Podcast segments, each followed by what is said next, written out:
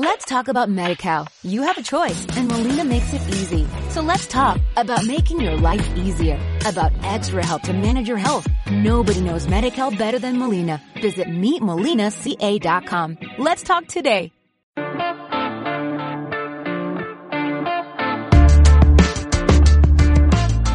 Bienvenidos al Estadio Fantasy Podcast. Yo soy Mauricio Gutiérrez, analista de Fantasy Football. Espero estén teniendo un gran lunes y que hayan tenido un fin de semana bueno y tranquilo, probablemente, ¿no? El mío estuvo así. El domingo sí de plano dije no quiero hacer absolutamente nada y eché flojera de una manera deliciosa como hace tiempo no lo hacía para recargar pilas para para la semana que viene movidita con los tres podcasts que estoy haciendo semanalmente, el podcast de la Cueva del Fan, el show de Máximo Avance y todo el contenido escrito que estoy generando tanto para la página como para tener listo el draft kit a mediados, quizá tercera semana de junio es cuando ya pueda salir a la venta el draft kit, que con esto daríamos inicio ya con la época de draft de fantasy, que incluso ya he visto que algunos han tenido sus drafts, sobre todo aquellos que tienen eh, ligas Dynasty. Me han preguntado de qué jugadores voy a estar hablando, que ya abordé muchos wide receivers, y es cierto, pero también se debe a la profundidad de receptores que hay este año. Me han pedido running backs, yo ya tengo mi listado, no lo quiero adelantar todo, pero sí quiero compartirles por lo menos el calendario de jugadores de los que vamos a estar hablando esta semana. El día de hoy lunes comenzamos con un tight end, el primero de esta serie, Tyler Higby de los Rams. El miércoles voy a estar hablando de un ataque terrestre por comité que me parece que impacta mucho más o en mayor medida que en otros, sobre todo los running backs que están en el top 8, top 10 probablemente. Y me refiero al de los Cleveland Browns, Nick Chubb y Karim Hunt.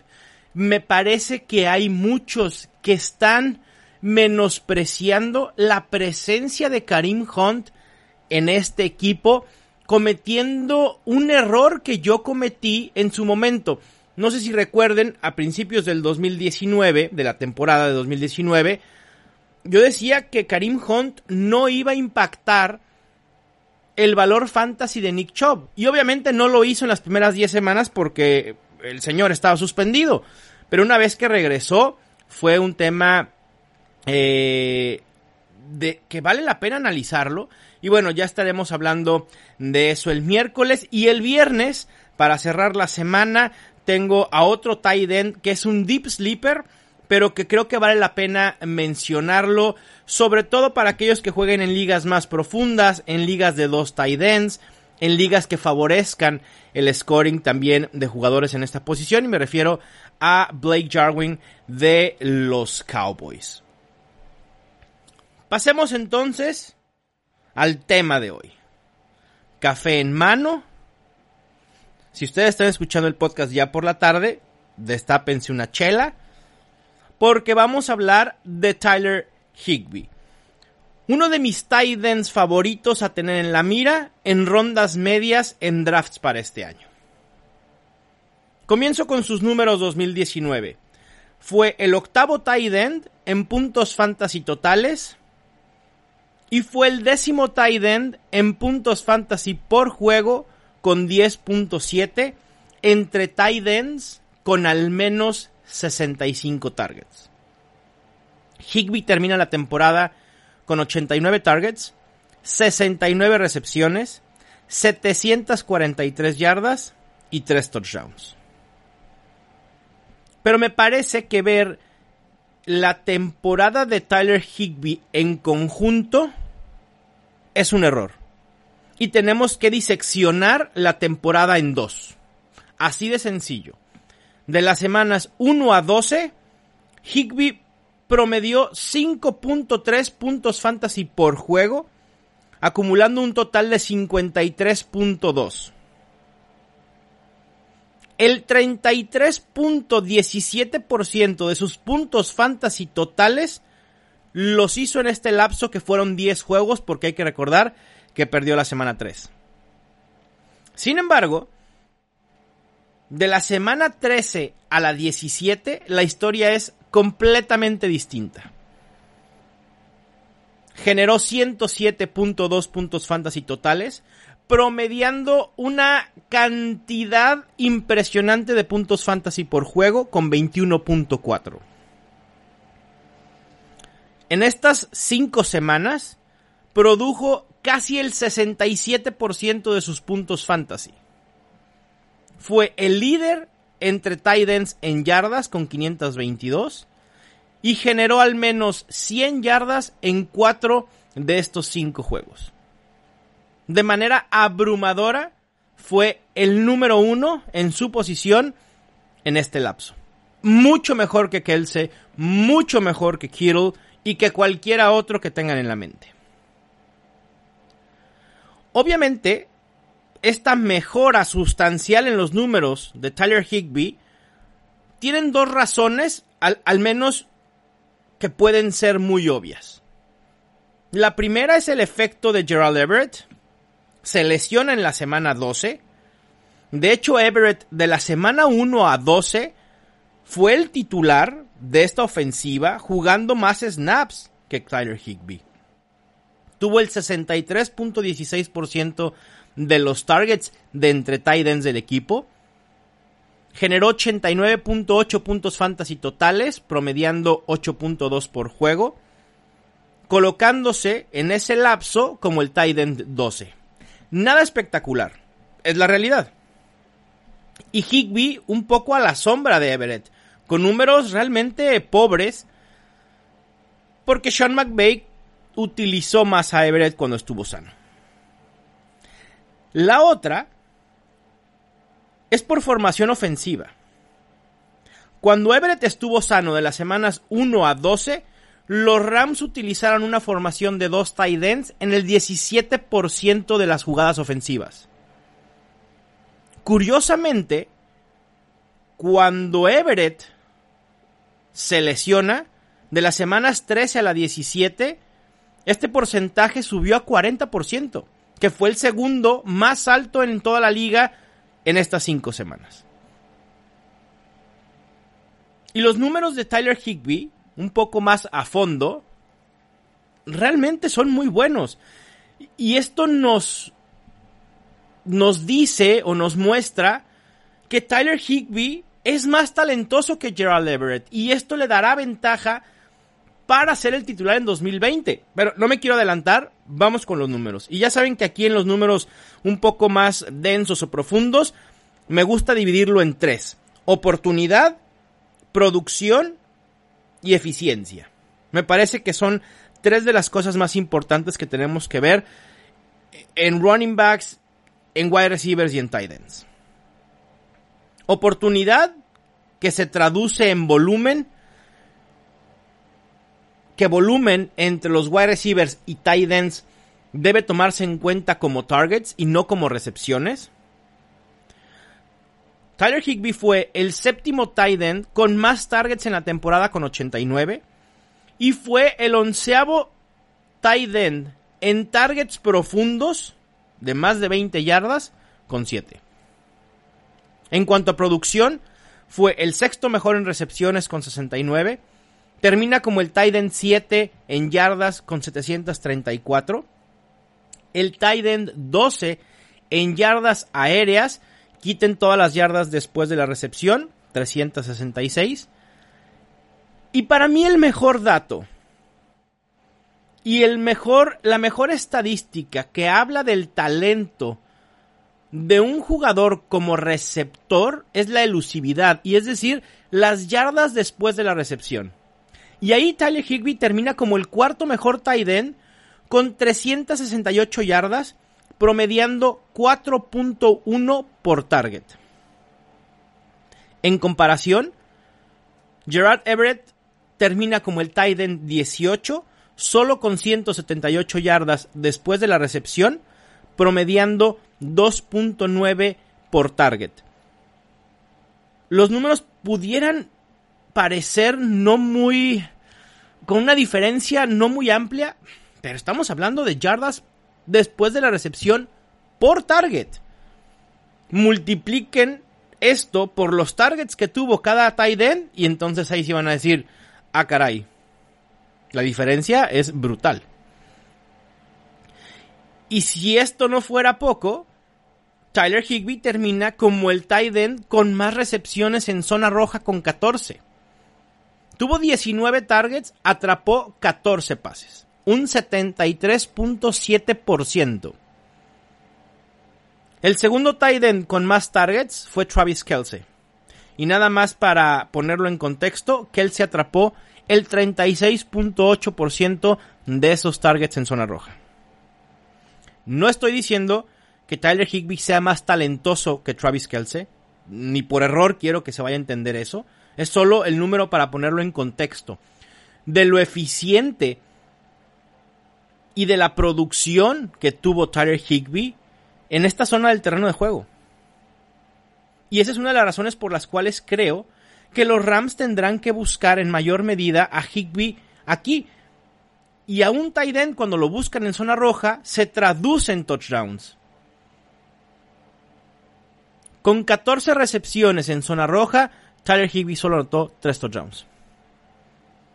Si bien pudiera haber una regresión negativa en cuanto al porcentaje de pases atrapados en zona roja, pudiera haber una, una regresión positiva en cuanto al número de touchdowns anotados por Tyler Higby.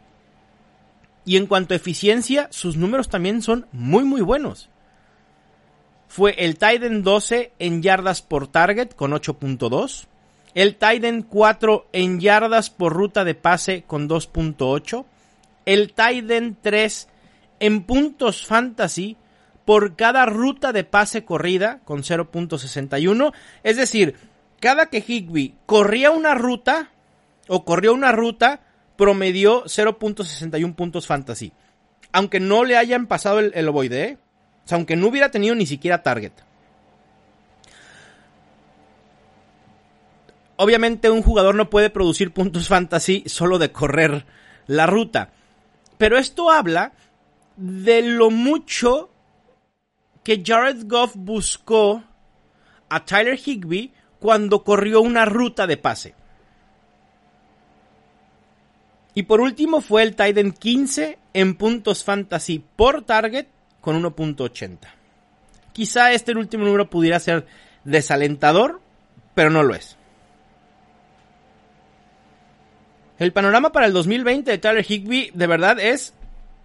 A mí me encanta. Y por eso lo tengo en la mira en estas rondas medias. Es una muestra pequeña lo que vimos de Higby en las últimas cinco semanas de la temporada, pero aún así creo que es muy prometedora. Con los números y con lo que mostró Tyler Higby, me parece que será suficiente para haberse ganado la titularidad por sobre Everett. De hecho, Gerald Everett regresó de su lesión en las últimas dos semanas de la temporada. Sinceramente, no tengo reportes de cómo estaba su condición en estas dos últimas semanas, si realmente fue más un tema de tenerlo en caso de emergencia o si ya estaba al 100%, pero los números ahí están. En semanas 16 y 17, Tyler Higby jugó en el 93% de snaps mientras que Gerald Everett solo lo hizo en un 4%. Además, la ofensiva de los Rams ha modificado sustancialmente su utilización hacia los tight ends desde la llegada de Sean McVay. En 2017, 88 targets para tight ends. En 2018, 84 targets para tight ends. 2019, 154 targets.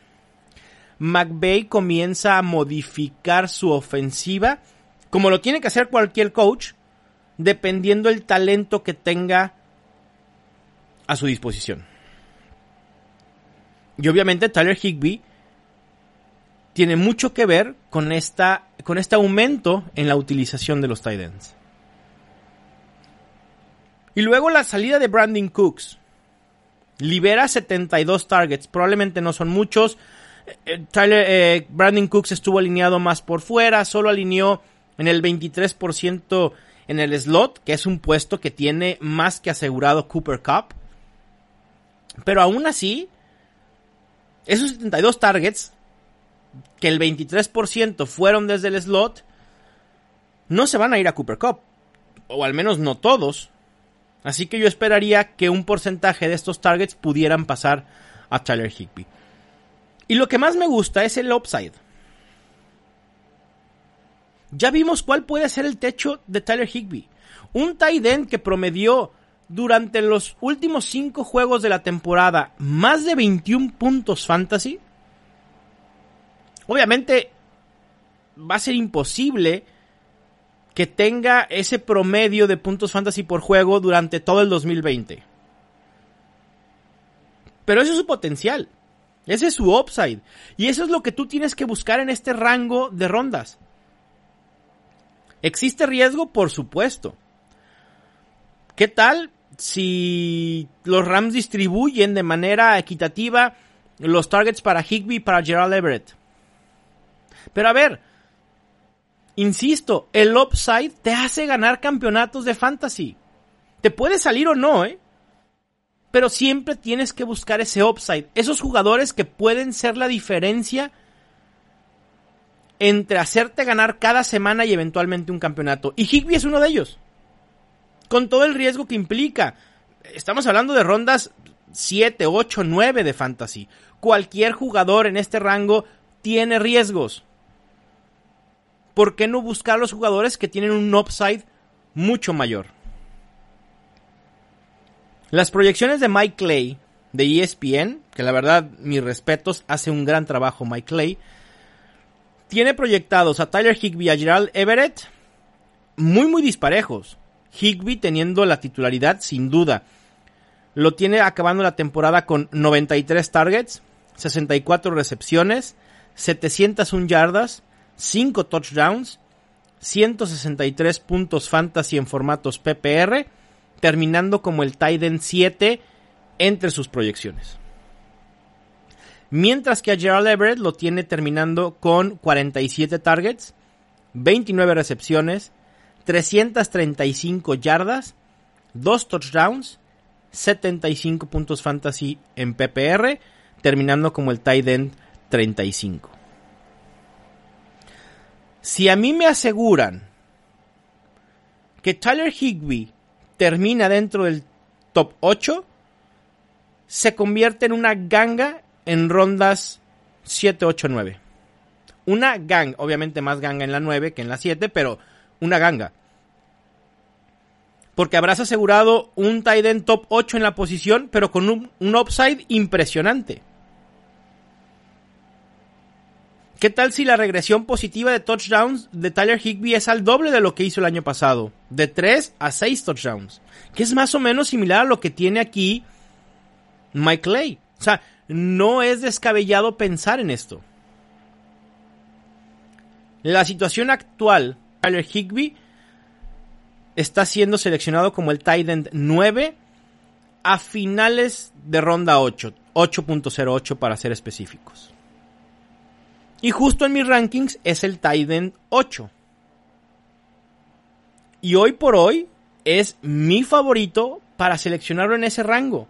Porque por una cuestión de costo-beneficio, lo prefiero que por sobre, Travis Kelce, que a él lo tenemos que seleccionar a finales de ronda 2, que George Kittle con una DP de principios de ronda 3, que a ver, no estoy descartando la posibilidad de que la estrategia de ir por Travis Kelsey o George Kittle este año sea mala. Creo que ahí va a ser un tema de cómo pretendas construir tu roster en específico y no tanto un tema de no vale la pena ir por un talento temprano. Pudiera valer la pena, claro. Yo en los mocks que he hecho y en los que he ido por un tight llámese Kelsey o, George Kittle, en estas primeras dos rondas, no termino tan conforme con mi equipo porque siento que quedo corto de running backs y wide receivers. Pero ese es mi sentir y ese es mi gusto de cómo prefiero construir mi roster en mis equipos fantasy. Y por eso desde hace mucho prefiero enfocarme en tight ends justo que están en, esta, en estas rondas medias, a partir de la ronda 6 o 7. Lo prefiero a Higby que, por, que sobre Ertz, que se está yendo a principios de ronda 15. Me parece que aquí sí no vale la pena ni siquiera considerarlo. Que Mark Andrews, que se está yendo a finales de cuarta ronda. Yo dejaría pasar a Mark Andrews. Que Darren Waller, con una DP de finales de ronda 5, creo que también dejaría pasar a Darren Waller. Quienes son recurrentes ya del podcast saben cómo insistí en que seleccionaran a Darren Waller como sleeper el año pasado. Creo que este año está siendo seleccionado en su precio o costo justo, pero hay que pagar mucho para tenerlo. Eh, quinta ronda no me siento cómodo. Si, si por algo lo pudiera conseguir en sexta ronda, después de haberme llevado tres running backs, dos wide receivers o tres wide receivers y dos running backs, probablemente entonces lo consideraría. Después Evan Engram en el 701, Gronkowski que ha subido su ADP exponencialmente, ya se está yendo a finales de sexta ronda y me parece que aquí también estamos hablando ya de invertir demasiado e, en alguien que tiene un riesgo impresionante por el tema de la lesión de la espalda. Sí, con un upside también importante por la ofensiva a la que va a estar ligado y por tener a Tom Brady, con quien tiene una química muy muy buena. Pero ya nos dijo Bruce Arians que van a utilizar formaciones de dos tight ends. Es decir, que en la mayoría del tiempo van a estar en el terreno de juego Mike Evans, Chris Godwin, Rob Gronkowski y ya sea OJ Howard o Cameron Braid. Y esto creo que puede limitar un poco el potencial o el upside que pudiera tener Rob Gronkowski. Si en su liga se lo encuentran en novena ronda, ni lo piensen. Prefiero todavía eh, eh, ligeramente a Tyler Higby por ese upside. Y por edad y, y por el tema todo de la cuestión física. Después está Hunter Henry que se está yendo a finales de séptima ronda. Yo también lo dejaría pasar. Y justo aquí en este rango es donde viene Charlie Higby. Octava ronda. Una ganga. Porque si dejas pasar a Tyler Higby, te vas a tener que conformar con un Jared Cook a finales de novena, con un Austin Hooper a finales de décima,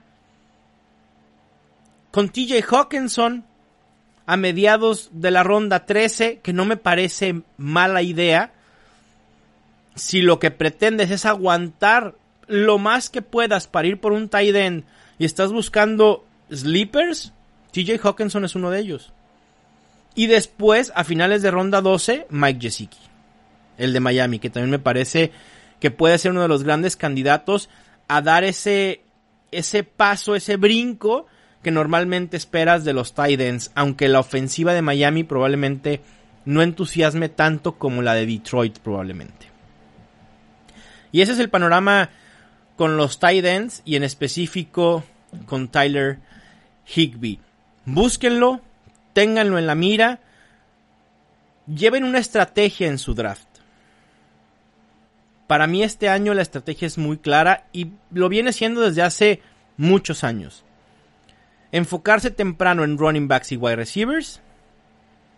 Buscar un tight end a partir de la ronda 8 y buscar un coreback a partir de la ronda 10. De defensas y kickers, mejor ni hablamos. Les mando un fuerte abrazo, disfruten su semana. Yo soy Mauricio Gutiérrez y esto fue el Estadio Fantasy Podcast.